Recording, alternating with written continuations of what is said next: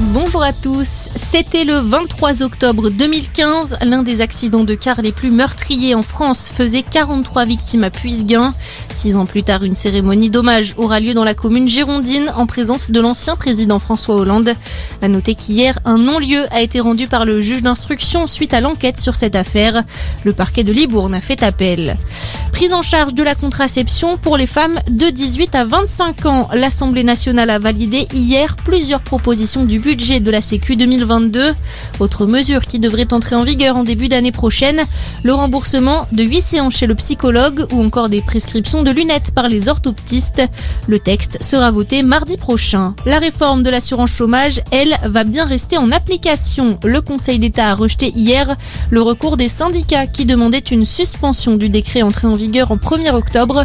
La nouvelle méthode implique un versement d'allocation plus faible mais plus longtemps dans la durée d'après l'UNEDIC ce que conteste le ministère du Travail. Nouveau samedi de mobilisation contre le pass sanitaire. Une soixantaine de rassemblements sont prévus partout en France pour le 15e week-end consécutif.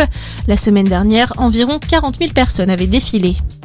Rémi Daillé est mis en examen pour association de malfaiteurs terroristes criminels. Le complotiste, connu pour son implication dans l'affaire Mia, a été placé en détention provisoire hier.